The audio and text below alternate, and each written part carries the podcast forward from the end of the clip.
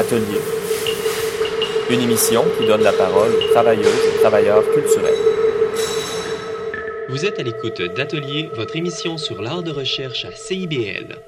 Si vous êtes un auditeur régulier de notre émission, vous savez que je présente habituellement notre lieu de diffusion comme Joe Jagge, un territoire Gayen-Gayaga non cédé, aussi appelé Montréal. C'est une figure qu'on appelle une reconnaissance du territoire et qui présente notre solidarité avec les peuples autochtones du territoire où on se trouve.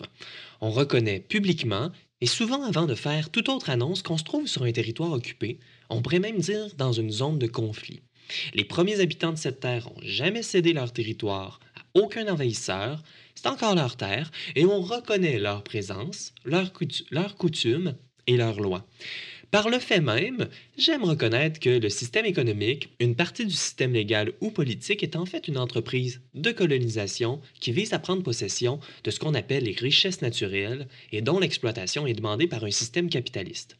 C'est un processus brutal, voire même génocidaire, qui est encore en cours aujourd'hui. Donc, la reconnaissance du territoire, c'est une manière d'interrompre le cours normal d'une conférence, par exemple, ou d'une émission de radio, et de prendre le temps de se présenter en solidarité avec les luttes autochtones et de réfléchir un peu sur l'endroit où nous nous trouvons. Alors, je vous invite à en apprendre davantage et, qui sait, peut-être l'utiliser dans vos prochaines allocutions publiques. C'est par contre une figure qui devient trop rapidement une coutume puis qui perd son sens si on n'y porte pas attention. Aujourd'hui, on vous présente une émission spéciale faite à partir d'extraits de notre première saison et dont le thème est justement les voix autochtones, la décolonisation et plus largement le colonialisme. Je trouvais que c'était une belle occasion pour parler de la manière avec laquelle je commence chacune de mes émissions. Alors, on a deux entrevues pour vous aujourd'hui. D'abord avec l'entrepreneur culturel Nadine Saint-Louis et par la suite avec l'artiste Caproni Kiwanga. On aura par la suite euh, les, chroniques de Charlotte Mercil, Adrienne Johnson et puis finalement le duo Félix Chartré-Lefebvre et Benoît Jourdouin. On n'a pas eu des segments création qui se sont penchés sur ces sujets pour la première saison d'atelier, mais on invite chaleureusement tous les artistes qui s'intéressent et qui font des recherches à partir de ces problématiques à venir traduire leurs pratiques à notre émission. Et c'est également un immense plaisir que je vous présente aujourd'hui mon tout premier commissariat musical et où je donnerai la voix à différents contextes et à différentes voix autochtones. Alors, je pensais à mes sélections aujourd'hui, puis je me demandais quel enseignement je pourrais bien partager. Et en y réfléchissant, je me suis dit que parfois le message était aussi important que notre audience. Et c'est pourquoi je commencerai avec le début, c'est-à-dire avec l'enfance. Je présente un extrait de l'émission pour enfants Sesame Streets, où l'actrice, chanteuse et artiste aux plusieurs talents Buffy Sainte-Marie interprète une chanson qui encourage nos enfants à écouter le vent. Alors je vous invite également à écouter et à apprendre de la nature, de notre terre et de notre territoire Voici Listen to the Wind Blow.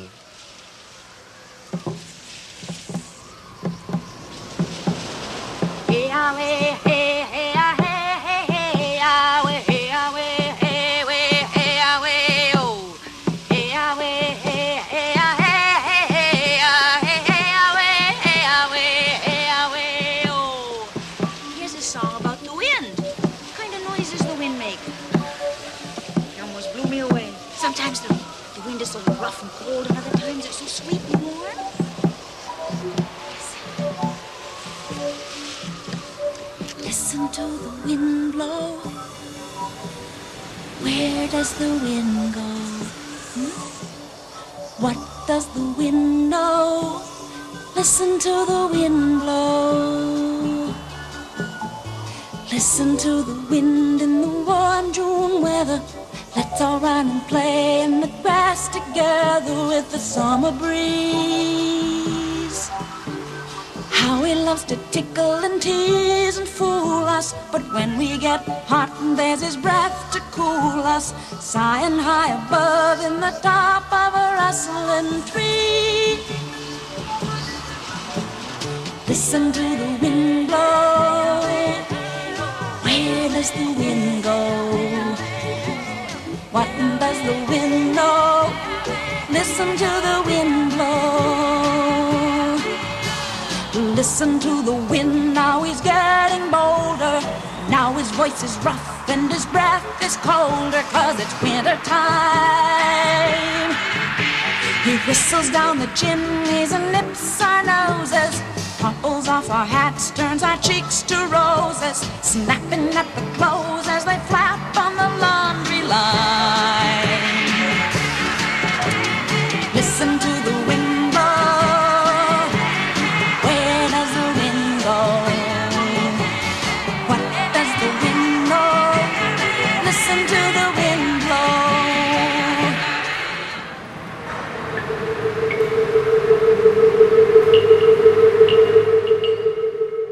à l'écoute d'une émission spéciale d'atelier où nous vous présentons des extraits de notre première saison autour de la notion d'autochtonie et de colonialisme.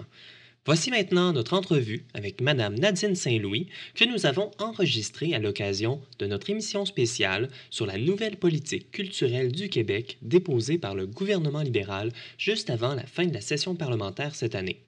Nadine Saint-Louis était membre du comité conseil pour la réalisation de cette politique et elle est fondatrice et directrice générale des productions Feu Sacré et de l'espace culturel à Le gouvernement propose un investissement de 16,19 millions de dollars pour des mesures spécifiques dévouées aux communautés autochtones, ce qui correspond à moins de 3% du budget. Alors, est-ce suffisant pour supporter tous les, les engagements euh, proposés par le gouvernement et leur plan d'action? Euh, les nouvelles orientations présentent un progrès. Le fait d'avoir euh, un budget alloué justement pour euh, l'inclusion des Autochtones, pour le, rayonnement de la culture, pour la langue, puis ça couvre tout le territoire, c'est un bon début. Avec le temps, c'est la démographie autochtone, c'est celle qui est en accroissement le plus rapide au Canada. Donc, plus de 50 des communautés autochtones, les jeunes ont moins de 30 ans. C'est 50 de cette démographie-là migre vers les villes. Donc, les Autochtones font partie d'une grande partie d'une nouvelle génération, une partie intégrante de la société. On ne pourra pas ignorer euh, l'autochtonie comme on l'a fait dans le passé. Donc, il faut regarder aussi la démographie, puis rééquilibrer, je pense, les budgets pour refléter les besoins actuels et ceux de l'avenir. Mhm, oui, c'est un début. C'est d'ailleurs euh, la première fois qu'une politique culturelle prend en compte euh, les euh, différentes nations autochtones. Et vous aviez la chance d'être membre du comité conseil. Estimez-vous que vos recommandations ont été entendues et considérées à leur juste valeur?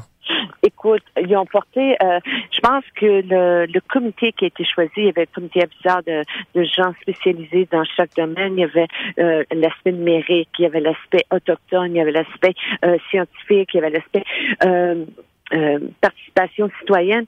Et oui, je pense que ch- chaque personne qui était autour de la table pour adresser les enjeux sociaux, les enjeux culturels, historiques, les manques, les besoins, ça a été écouté. C'est sûr que ça a été difficile au Québec au niveau du ministère de la Culture parce qu'on a changé de ministère trois fois, on a changé de ministre trois fois dans l'année, qui rend la tâche quand même ardue et difficile, mais chaque ministre qui est rentré en poste pour continuer le travail de l'autre précédent a pris le temps d'écouter. Et une, une chose qui a été faite, qui avait jamais été faite dans le passé, c'est de mettre tout le leadership autochtone autour de la table pour écouter les besoins de les populations. C'est sûr que les enjeux de la langue, euh, l'importance de la resurgence de la langue, d'avoir des fonds pour établir des structures euh, pour l'enseignement linguistique dans les écoles était primordial. Euh, le transfert du savoir-faire était essentiel que ça fasse partie parce que on, il y a les impacts de la colonisation, il y a la- les politiques d'assimilation, puis il y a quand même un 350 ans de décolonisation à faire au niveau institutionnel et à l'intérieur des communautés autochtones. Donc, il y a un, un grand travail, mais le ministre euh, a écouté, c'était Luc Fortin à l'époque quand on a commencé à faire la tournée de- du Québec. Ils ont rencontré les chefs des 11 nations et ils ont écouté les enjeux et ça a été noté. Et je pense que il y a une belle initiative qui a été mise à l'intérieur du plan d'action pour adresser justement les besoins des communautés autochtones. Oui, alors on a traité euh, justement les, les, les, les questions de, de langue, d'éducation. Euh, moi, je voulais vous poser la question euh, concernant les traités. Alors, quand on lit la Commission Vérité et Réconciliation et leur appel à l'action, on voit que les traités sont une base légale importante pour la réconciliation et le, la nouvelle politique culturelle n'en fait pas partie au Québec, on n'a pas eu des traités qui ont été signés avec l'Angleterre parce que le Québec a été mis sous, le Code Napoléon et la, mhm. question autochtone n'a pas été adressée au Québec comme elle a été au Canada anglais. Et ça, c'est une grande question politique. Je, je pense que c'est pas ma place de l'adresser, mais ce serait peut-être un bon sujet de faire venir les spécialistes de, tels que Ghislain Picard pour justement adresser la question autochtone au Québec versus le reste du Canada. Mhm. oui, ça serait quelque chose de euh, très intéressant à traiter euh, plus en profondeur avec euh, dans une prochaine émission. Sur ce sujet de, culture autochtone et également de, de nos lectures de la Commission Vérité et Réconciliation, il y a dans le rapport une place importante concernant l'éducation et la nouvelle politique culturelle fait également beaucoup de place à l'éducation. Par contre, il y a une mesure, je crois, si je me souviens correctement, qui favorise des projets culturels auprès des jeunes d'âge scolaire là, dans les politiques, les plans d'action qui adressent spécifiquement les communautés aux autochtones. Est-ce que vous croyez que euh, plan d'action fait une place assez grande pour la, les cultures et les perspectives autochtones euh, dans, l'éducation? La mhm, clé est l'éducation.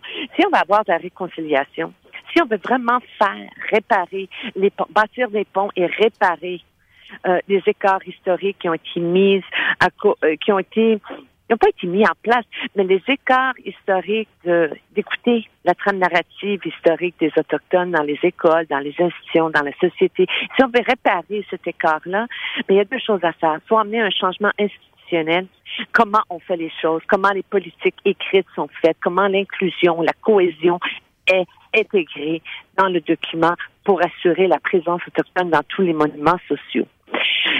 La deuxième chose qu'il faut mettre en place, c'est l'éducation. L'éducation de l'histoire, l'éducation de la culture, l'éducation du territoire. Mm-hmm. Moi, j'ai été commissaire de l'exposition 11 Nations, et puis 60 des gens qui visitaient l'exposition, qui étaient montréalais, qui étaient québécois, qui ne savaient pas qu'il y avait 11 nations au Québec. Mm Fait qu'il y a un grand travail à faire. Donc, quand on pense à l'histoire qui nous a été enseignée dans les écoles, quand on pense à c'est quoi le, le travail qu'il y a à faire pour briser le folklore autochtone, le stéréotype autochtone, la mécompréhension culturelle.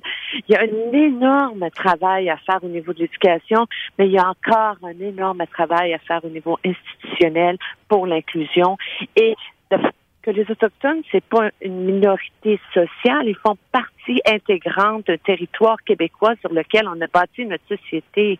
Mhm. La cause québécoise est parallèle à la cause autochtone à plusieurs niveaux. Parlant de parlant d'éducation, euh, des organismes comme par exemple les productions euh, Feu Sacré, euh, dont vous êtes la fondatrice et la directrice générale, font un travail admirable concernant ce travail d'éducation-là. Et j'aimerais savoir, avec l'application de la nouvelle politique québécoise, ça serait quoi les impacts concrets sur euh, des organismes comme ça euh, pour euh, l'entrepreneuriat autochtone? dans la nouvelle politique culturelle, les gouvernements au niveau du ministère de la Culture ont compris qu'il y a un paradigme dans ce changement au niveau de l'histoire, au niveau de la société, au niveau de la technologie, puis la façon de faire les choses qu'on a fait dans le passé est en mouvement, est en changement, et on a ouvert la porte pour laisser place à l'innovation culturelle. Donc, des modèles d'affaires innovateurs qui ne n'auraient pas pu rentrer dans aucune case avec la politique de Trudeau, mmh. mais avec l'annexe de 2017-18 qu'il y a une place maintenant pour l'innovation des modèles d'affaires, pour une économie culturelle, pour une inclusion sociale. Fait que oui, nous, notre modèle d'affaires, c'est un modèle d'affaires circulaire qui est basé sur l'économie sociale, mais c'est pour accélérer l'inclusion sociale, la justice sociale par la culture et par l'art. Fait qu'avec ce nouveau plan d'action-là, oui, on a beaucoup d'espoir que ça va inspirer d'autres gens à vouloir suivre le même parcours de changement aussi. Mhm. on, le souhaite et on, le croit. Et pour conclure, euh, est-ce que vous aimeriez partager d'autres commentaires par rapport à la nouvelle politique ou encore euh, poser des questions pour les intervenants qu'on aura à l'émission euh, spéciale? moi, oui, moi j'aimerais qu'on porte attention à... On a deux grandes artistes québécoises, qui est mhm. Nadia Mir, qui est une artiste en audiovisuel multidisciplinaire, qui a gagné le prix Sobi en 2014. C'est un prix en canadien un des prix les plus prestigieux pour les artistes en art visuel. C'est un artiste autochtone du Québec qui a gagné ce prix-là pour représenter l'excellence canadienne. Mhm. Il y a Tanya Tagak, qui est qui a gagné le prix Polaris en 2017. Un autre prix canadien pour l'excellence en musique. Fait que les artistes autochtones du Québec emmènent une marque d'excellence au Canada mais on a de la misère à aller chercher du soutien au Québec.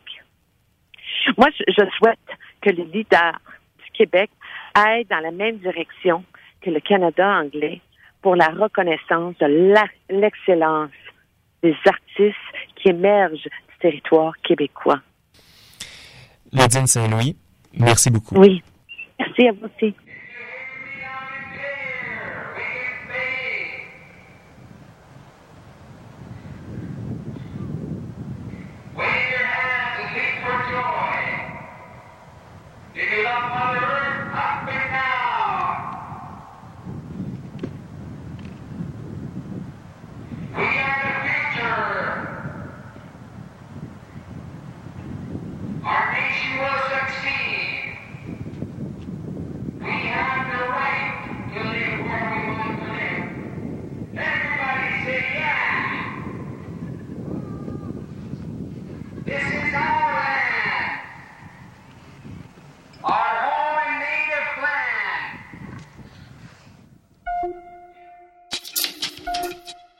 Vois mon travail souvent un peu comme un, documentaire éclaté. Donc ça peut être des éléments de documentaire qui se décomposent et qui on se retrouve euh, pas toujours euh, regroupés dans une seule euh, proposition, mais dans une exposition globalement. Il y a peu de narration, peut avoir un peu de documentation, mais toujours de laisser, s'il y a une narration, euh, ce qui m'intéresse, c'est les narrations qui laissent le, visiteur euh, construire par euh, lui, elle, eux-mêmes leur propre récit.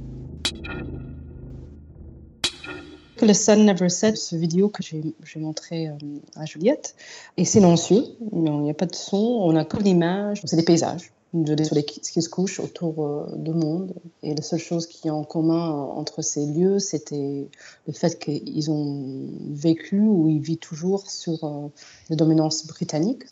Cette question de paysage, ben, ça vient du fait qu'on va le cadrer, on va le projeter une narration ou, un, point de vue, mais en soi, je me suis demandé si la nature, sans cette lecture de paysage, de romantisme, etc., pourrait être témoin de ces questions de, pouvoir et violence et, lutte entre différents euh, groupes pour le contrôle de, cette nature, de cet environnement. Et du coup, ce qui est euh, un peu différent pour moi dans cette vidéo, c'est que c'est pas moi qui ai filmé. J'ai fait appel à, à, des gens, des vidéographes euh, partout dans le monde.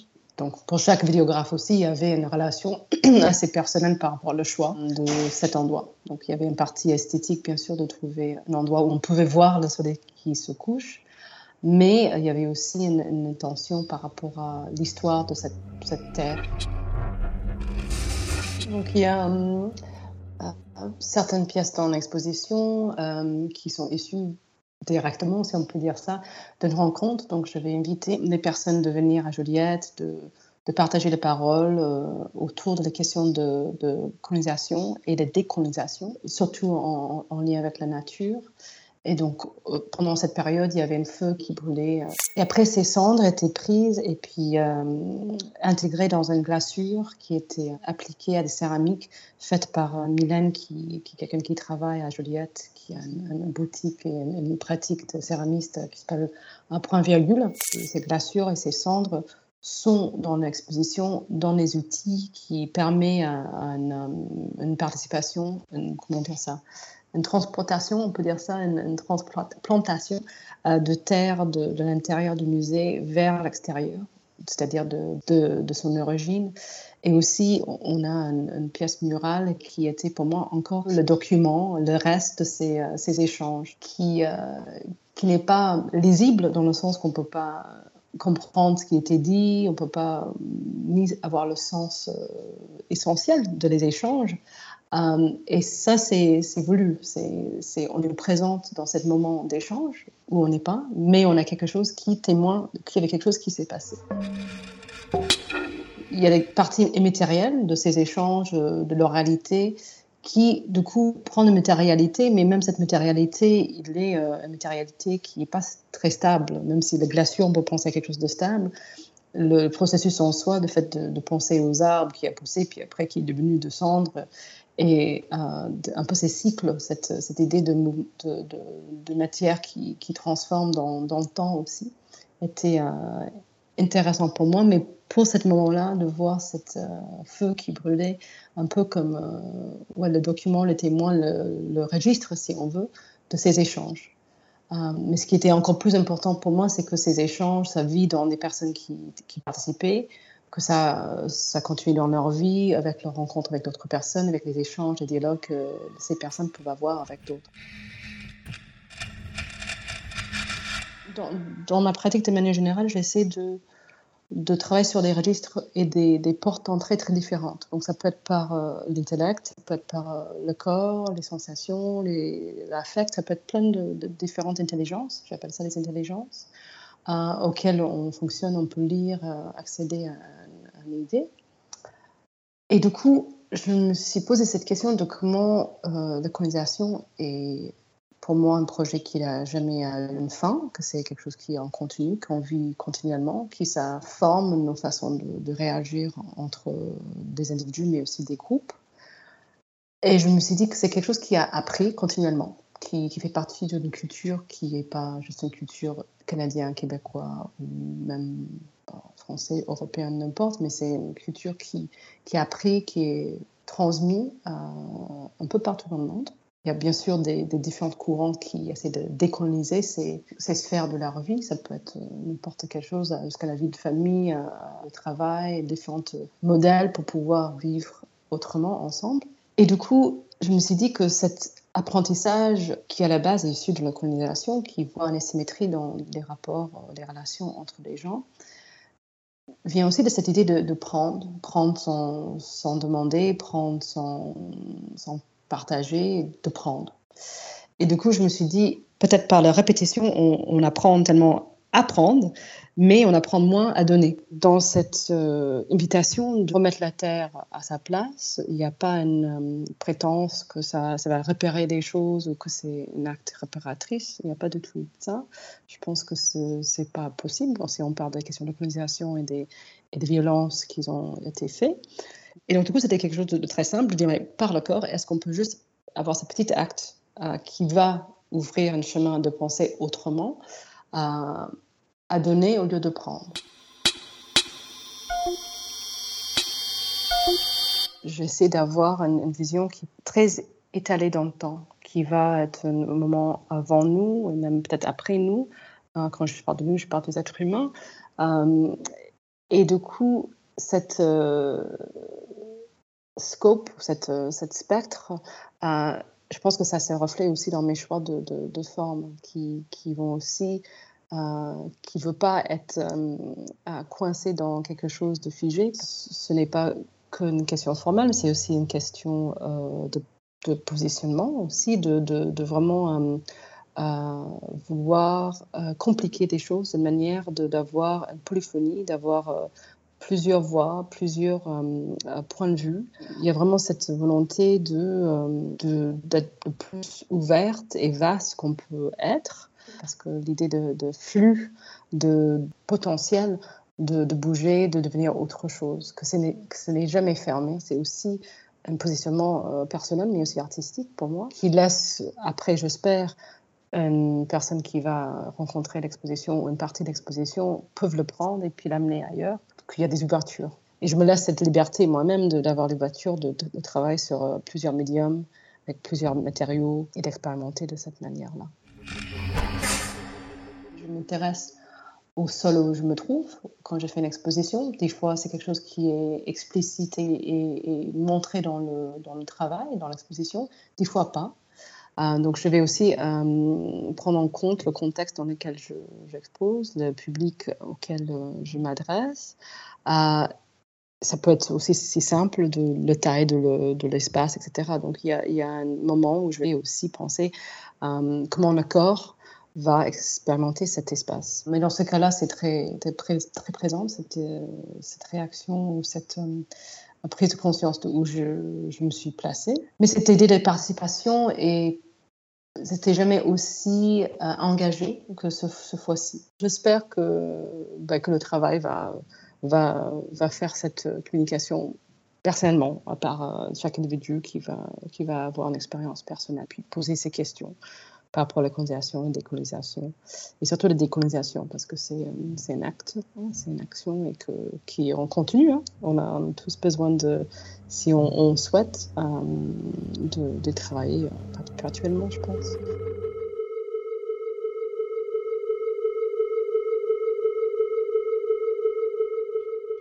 Vous écoutiez l'entrevue que j'ai réalisée avec l'artiste Kapwani Kiwanga au sujet de son exposition Rayon de soleil au coin du feu présentée par le Musée d'art de Joliette qui a malheureusement pris fin maintenant.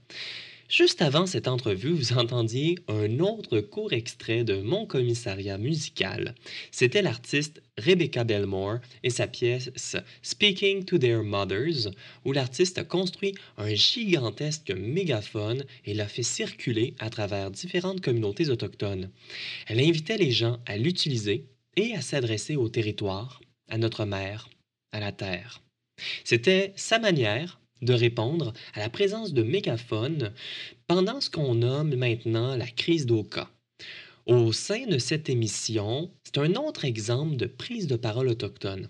Je vous invite à consulter notre site Internet pour plus de détails, sur cette pièce et aussi euh, certaines de mes suggestions de lecture et de vidéos que j'aime bien.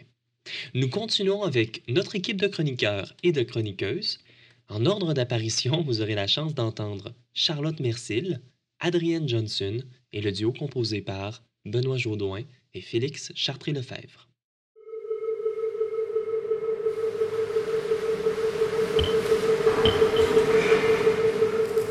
Tournons maintenant avec euh, Charlotte Mercil pour sa chronique L'art de se démarquer. Bonjour Charlotte. Bonjour Benjamin. Alors dans la foulée de la controverse de Canada, hein, le spectacle de Robert Lepage qui a été annulé, le festival Présence autochtone débute demain dans le quartier des spectacles et c'est l'occasion de s'interroger sur l'art autochtone et sa relation ambiguë avec euh, le marketing. Charlotte, qu'est-ce que tu peux nous dire à ce sujet? L'art autochtone, l'art des, issu des communautés autochtones a connu une forte croissance en visibilité euh, dans les dernières années euh, dans les musées et dans les galeries. Euh, mais comme on a pu le voir cet été, euh, bon, en tout cas, c'était un exemple plus par rapport au théâtre, mais quand même, ça s'applique bien ici aussi. La communication se fait encore par silo ou tombe dans les polarités ou les extrêmes.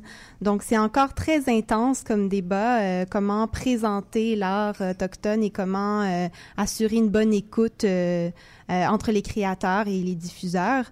et en fait, je voulais me pencher sur ce sujet-là parce que quand je lisais sur la controverse, je pensais à tous les festivals qu'on a ici, comme Présence autochtone qui commence et la Biennale d'art contemporain autochtone qui est quand même importante. Euh, ça reste à l'écart des manchettes, ça, ça, passe un peu sous le radar et je me demandais pourquoi.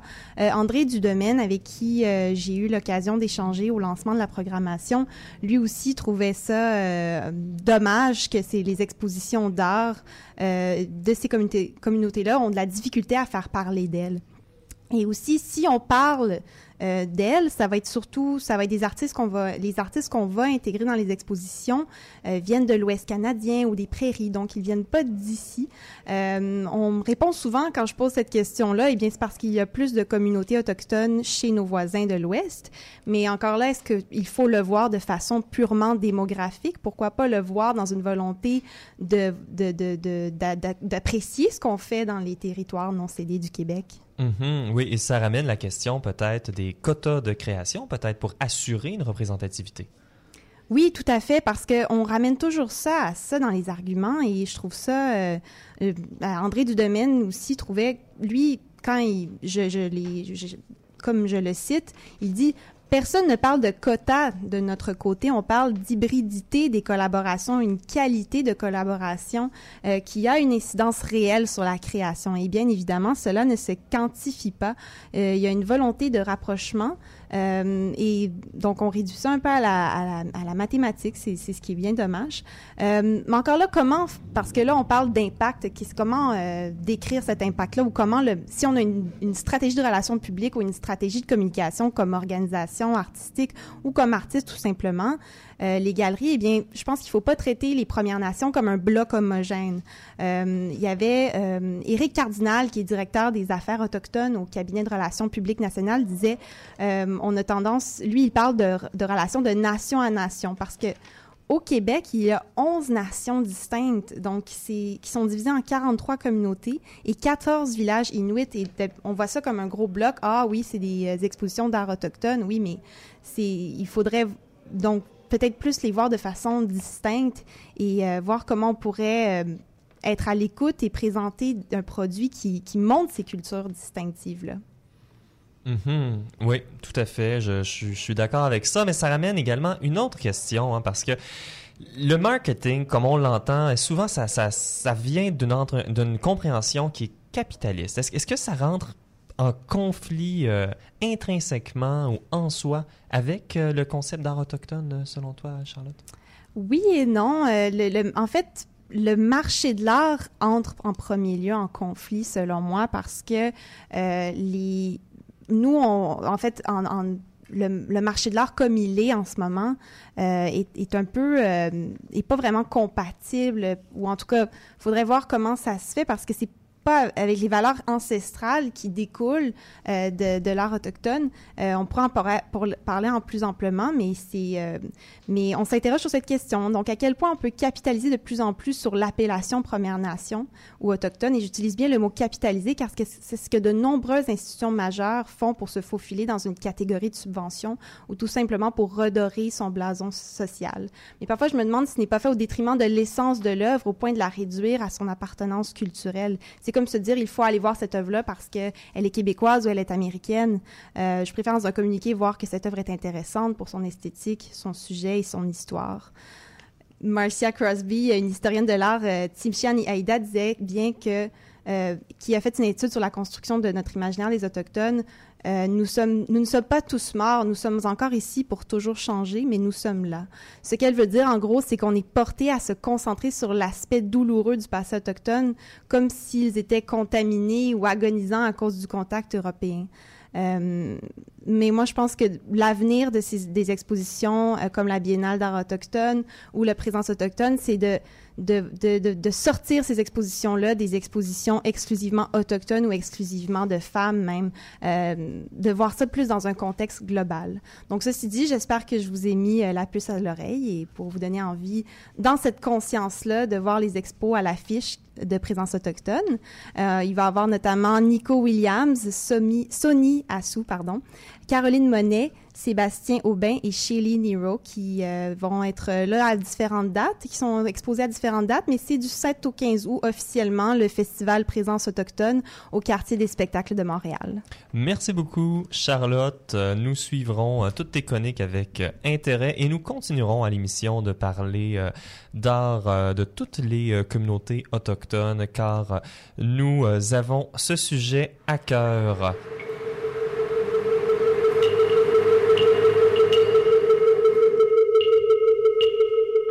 Vous êtes toujours à l'écoute d'Atelier à CIBL Jojage Montréal et nous parlons d'art contemporain jusqu'à 19h ou quand vous voulez, hein, si vous écoutez notre balado-diffusion accessible au radioatelier.ca. Vous trouverez également sur notre site plus d'informations sur les sujets que nous abordons en ondes et vous pouvez aussi nous écrire à la page à propos de l'émission. Mon nom est Benjamin J. Alors, alors, nous sommes maintenant rendus à notre chronique qui cartographie le monde actuel et qui crée une topographie et vous suggère des trajets pour le naviguer. Cette semaine, nous avons en studio Adrienne Johnson. Bonjour Adrienne. Bonjour.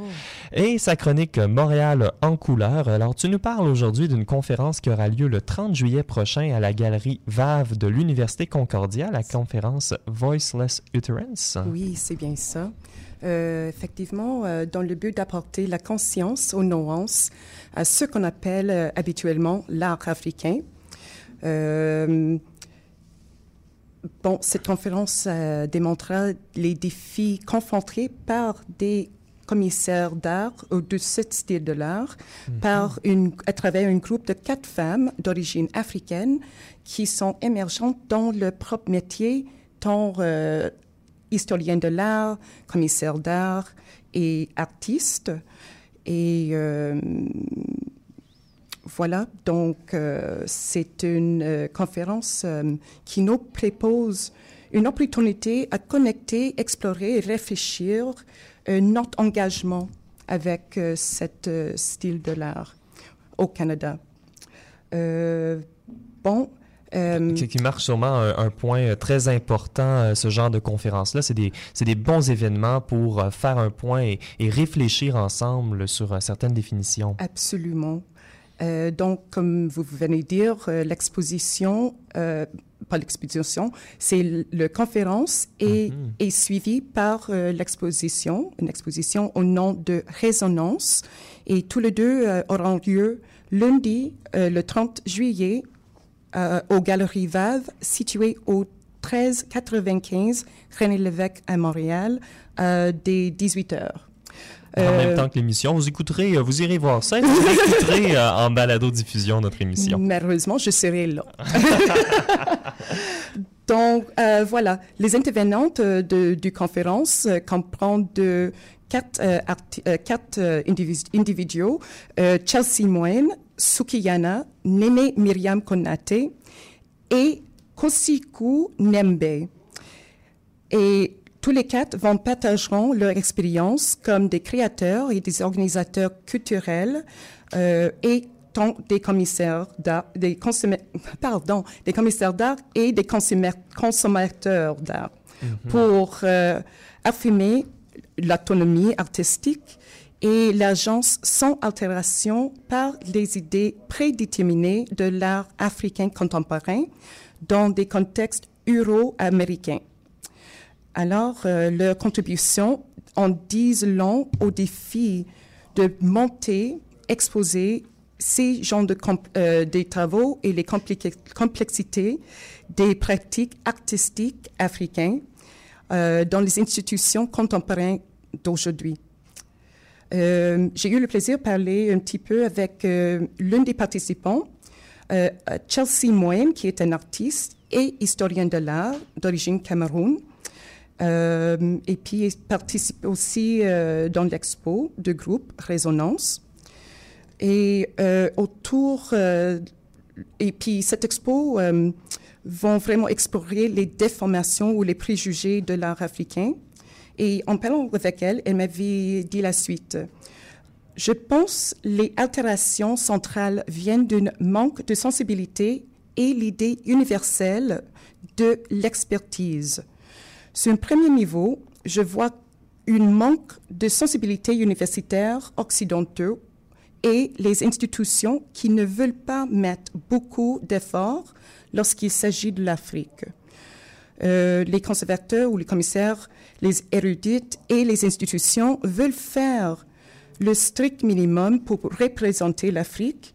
Et ici, je veux euh, dire le continent Afrique, c'est important de préciser ça, euh, et non même euh, le... Et, et ensuite, ils peuvent vraiment se donner une étape sur le dos en faisant juste la présentation. Et un exemple de ceci est l'exposition en cours euh, en- intitulée Picasso de, de l'Afrique aux Amériques, en face à face Picasso, passé, pardon, passé Passé et, pré- et, pré- et et- présent. et présent, voilà, qui est maintenant au cours au Musée des Beaux-Arts de Montréal. Oui, qui est malheureusement un, bel exemple. Peut-être qu'on aura la chance d'en parler de manière plus critique et approfondie à l'émission, qui est un bel exemple d'appropriation, en fait, de formes culturelles hein, dans la pratique de Picasso. C'est bien ça. Effectivement, elle cite un exemple en particulier.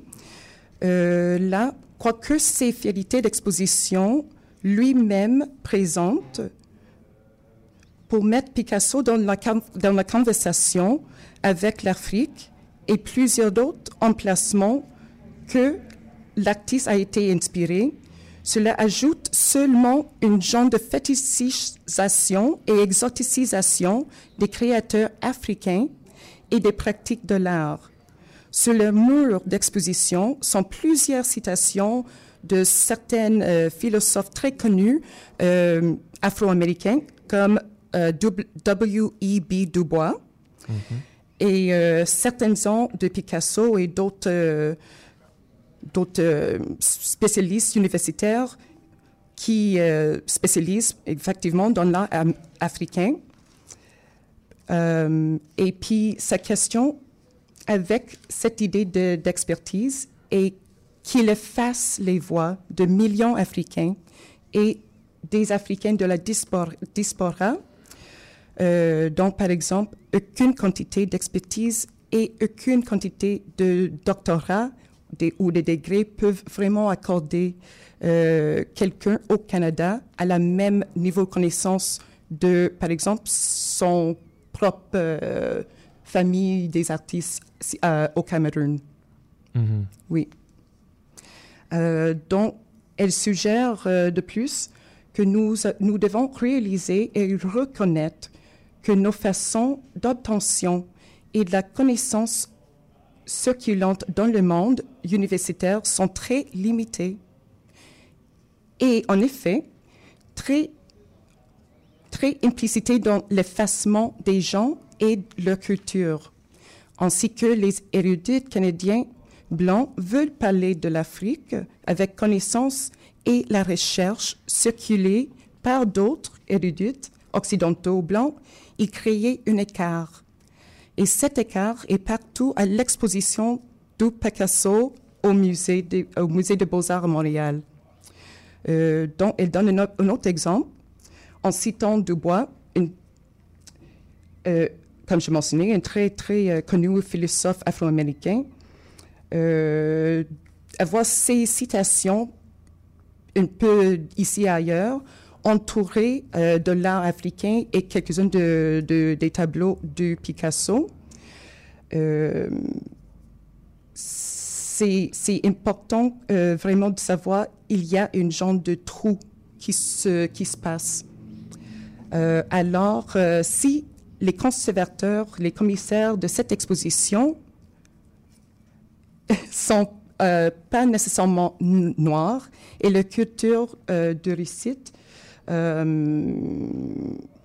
peut-être l'exposition, s'ils ont inclus beaucoup plus de matière, beaucoup plus de contact avec des personnes vraiment qui sont des créateurs de ces travaux, mm-hmm. se donnera une beaucoup plus euh, expérience plus riche. Oui, c'est des, des, sujets qui sont euh, définitivement euh, dans l'air. Alors, le 30 juillet prochain, nous allons pouvoir aller, pas moi parce que moi je serai... C'est maintenant l'heure des prises de position et des opinions informées avec nos chroniques avis critiques. Nous commençons cette semaine avec notre duo de chroniqueurs. Pour le moment, alors là, je suis perplexe. Moi, j'adore votre jeu de mots, euh, mes amis. Alors, euh, oui, Benoît Jaudoin et Félix Chartré-Lefebvre, bonjour. Bonjour. Vous euh, allez nous parler de l'exposition Blockbuster sur Picasso, présentée cet été par le Musée des Beaux-Arts de Montréal. On peut y voir, bien sûr, le travail de l'artiste américain, mais aussi celui d'artistes contemporaines d'ascendance africaine. Plus particulièrement, vous vouliez nous parler du travail d'une seule artiste, la sud-africaine Zana Naël Muoli. Comment son travail euh, résonne-t-il avec euh, l'exposition? Oui, ben alors avant de parler du travail de Muoli, peut-être deux mots sur l'exposition. Pour Picasso, euh, en face à face d'hier à aujourd'hui, la directrice du musée des Beaux-Arts de Montréal, Nathalie Bondil, a adapté en fait l'exposition Picasso primitif qui avait été présentée au musée du Quai Branly l'année dernière à Paris. Dans les deux expositions, en fait, le projet, c'est de prendre le travail de Picasso qui on va se le dire, attire beaucoup de monde, comme un prétexte pour réfléchir sur l'appropriation culturelle que les Européens ont exercée avec les premiers peuples d'Afrique, d'Océanie, des Amériques. Alors, sur les murs, on voit le travail de Picasso côte à côte avec euh, les objets dits ethnographiques qui l'ont inspiré. Et avec ça, pour guider la lecture des pièces exposées, il y a plusieurs textes qui révèlent comment Picasso, notamment, entretient un rapport assez colonial euh, sur les objets qui étaient souvent, euh, en fait, complètement étrangers. C'est-à-dire qu'il considérait pas vraiment l'origine des objets, les gens qui les ont réalisés ou leur euh, fonction d'origine. La belle et bonne idée du musée des Beaux-Arts de Montréal par rapport à l'expo du Quai Branly, c'est d'avoir ajouté des œuvres contemporaines d'artistes d'ascendance africaine, dont les deux photographies de Zanel Muoli. Ces œuvres poursuivent le travail critique des textes affichés au mur, en faisant entendre en fait directement la voix de ces artistes d'origine non européenne. Comme ça, l'expo euh, les sort euh, d'un silence construit par le régime euh, colonial. Oui, c'est ça, en fait. Puis c'était spécifiquement notre intérêt pour euh, Muoli d'a- d'avoir dans l'exposition de refléter, en fait, des, des enjeux d'actualité qui se surajoutent à l'exposition initiale du Quai Branly. Euh, c'est ça, pour la petite biographie, en fait, euh, Zanel Muoli, c'est une artiste photographe sud-africaine qui est née dans les années 70. Elle, elle est diplômée de l'école photographique de l'artiste David Goldblatt à Johannesburg. Mhm, qui, est Euh, un, qui est un grand photographe euh, sud-africain. euh. Oui, exactement. Puis depuis 2002, en fait, ces photos, ces photos à elle, Za- Zanaël Muoli, elles abordent de différentes facettes de son identité de femme sud-africaine, noire et lesbienne. Elle a réalisé plusieurs séries de portraits photographiques qui représentent la réalité des personnes LGBTQI d'Afrique du Sud. Par exemple, euh, sa série Faces and Faces, qu'elle a commencé en 2006, c'est une archive visuelle des identités plurielles, sexuelles, racisées, colonisées, de leurs expériences, de leurs plaisirs, de leurs joies, mais aussi des difficultés, euh, de leurs difficultés plutôt, puis des violences euh, dont elles sont victimes. Mhm. Moi, j'ai une question euh, pour vous. Je suis pas habitué avec l'expression LGBTQI. Est-ce que vous savez, le I est là pour euh, quelle raison? Si je ne m'abuse, c'est intersexe. Oui, c'est ça, c'est intersexe. Ah, d'accord. Voilà. Merci. Euh, oui, et, et quelles sont les œuvres euh, qu'elle présente euh, à Montréal? Euh, L'artiste présente deux œuvres photographiques dans la, dans, à Montréal, dans une des dernières salles de l'exposition. C'est deux photographies qui sont issues d'une série, en fait, intitulée Sonyama Ngonyama, qui veut dire Salut à toi, lion noir en zoulou. La série compte plusieurs autoportraits en noir et blanc. Euh, celle aux euh, celle dans le musée plutôt, euh, on peut même en apercevoir une des deux dans la publicité du musée. C'est celle avec des, des grands, des on voit l'artiste comme dans l'autoportrait avec plein de gants noirs qui lui entourent le visage. On peut voir euh, la photo euh, dans les publicités euh, dans le métro, par exemple. En fait, pour chaque photo de cette série-là, l'artiste euh, porte des accessoires différents, comme les gants de latex que je viens de mentionner, mais ça peut être aussi des accessoires comme un casque, de minier, des sacs de plastique, pile, des pellicules cellophane, par exemple. Oui, c'est intéressant aussi d'avoir cette image-là euh, dans le métro, dans l'espace public, associée avec une exposition de Picasso. Euh, euh, pour l'exposition, ça, ça déroute un peu euh, ce qu'on est habitué de voir avec euh, cette exposition-là. Ben exactement. L'intérêt, je pense, de l'exposition, c'est oui faire valoir Picasso, mais aussi faire valoir les autres artistes. Ils le reprennent bien leur campagne publicitaire, et nous, c'est un peu ce qu'on essaie de faire aussi euh, en euh, parlant plus spécifiquement de ce projet-là. Donc, pour revenir aux photos, effectivement, euh, pour comprendre bien les photographies qui sont présentées, je pense qu'il faut revenir un peu au projet de cette série-là. Euh, c'est né d'une expérience désagréable que l'artiste a vécue à New York en 2012. Après une conférence, elle voulait tout simplement accéder à une table, une chambre d'hôtel qui avait été réservée à son nom euh, dans un hôtel à New York. Euh, mais elle est tombée sur un gérant d'hôtel suspicieux qui lui a fait des difficultés, entre autres en lui demandant des pièces d'identité supplémentaires. Euh, bon, finalement, elle a pu accéder à cette chambre-là, euh, mais le lendemain, elle a pris un premier portrait d'elle euh, couvert d'une masse de fil de laine. Là, ça a été la première photo d'un projet de 365 euh, autoportraits représentant ces moments d'oppression, d'injustice, bref, de racisme dans la vie d'une personne noire. Certains renvoient directement à sa vie personnelle, comme une des photos qu'on peut voir dans l'exposition alors que d'autres renvoient euh, plutôt à l'actualité, euh, par exemple en citant euh, le massacre de Marikana, où il y a 35 miniers qui ont été tués par la police, par exemple. Oui, c'est ça. C'est tous des sujets assez sensibles. Puis son, son approche à, l'artiste est assez délicate aussi pour en rendre compte. C'est que l'artiste traite d'injustices commises sans sous-tendre que l'Afrique, en fait, est en retard sur les questions identitaires ou sans tomber dans le piège de l'argumentation par l'image. En fait, ces photographies euh, documentent pas directement une faute commise, comme, comme le ferait une preuve, par contre, par exemple, ou une photographie journalistique. Euh, ces photos, euh, ils vont plutôt rendre visibles des situations de préjudice qui la touchent, elle, personnellement. Puis, en fait, c'est ça sa force. Elle euh, envisage, par l'autoportrait, une cause en faisant voir la place des, premières personnes concernées par l'oppression. On comprend bien pourquoi l'artiste se revendique comme militante visuelle. En fait, Muoli fait de la photographie un moyen d'élaborer des enjeux politiques liés aux vies marginalisées, entre autres des personnes noires de la communauté, LGBTQI, sans en réduire la complexité.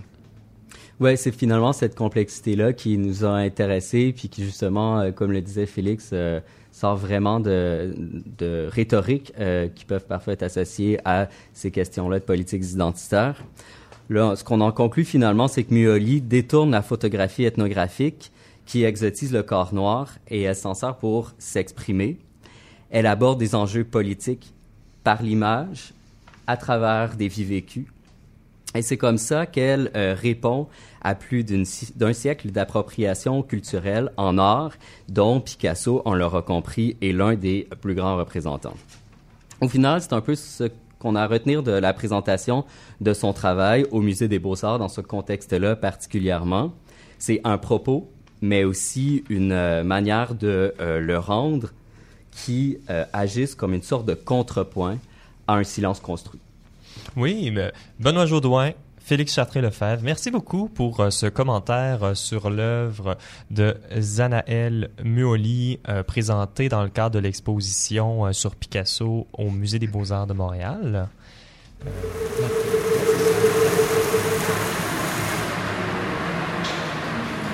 C'est ce qui conclut Atelier pour aujourd'hui, votre émission sur la recherche en art et les arts de recherche. Si vous voulez écouter nos autres émissions, je vous invite à consulter le radioatelier.ca. Vous trouverez notre balado-diffusion. Nous vous revenons dès la semaine prochaine, lundi à 6 heures, pour la première émission de la saison 2. Nous vous réservons plusieurs surprises, des entrevues passionnantes, des créations ambitieuses et tout ça à CIBL. Mon nom est Benjamin J. Allard et je vous laisse aujourd'hui sur le dernier enregistrement de cette émission spéciale sur le colonialisme, les voix autochtones et la décolonisation, thème défini grossièrement. Alors, c'est une chanson tirée d'une vidéo que vous pouvez trouver sur YouTube et que nous avons également mis en lien sur notre site internet du chef Wallace Guyam, aussi connu sous le nom de Baudic. C'est une vidéo qu'il a fait pendant une marche où il s'est rendu à la fois sur les marches du Parlement à Victoria et dans un second temps sur les marches du Parlement à Ottawa pour faire une ancienne cérémonie Kakakwa. C'est une cérémonie où il brise le cuivre. Le cuivre dans la culture Kakakwa est un item important, hautement symbolique, et cette cérémonie est une cérémonie de honte, traditionnellement fait pour jeter la honte sur un membre de, la communauté, mais dans le cas de, de Beau, la, la cérémonie visait à transférer la honte des peuples autochtones sur le gouvernement. Alors, enlever leur honte et la redonner au gouvernement. Beau était un sculpteur, un pédagogue. J'ai eu l'immense plaisir et l'honneur de le compter comme un professeur, un mentor et un ami. Il nous a malheureusement quittés l'année dernière. Et pour honorer sa mémoire, je vous présente euh, une de ses, une de ses, une de ses chansons. Bonne écoute.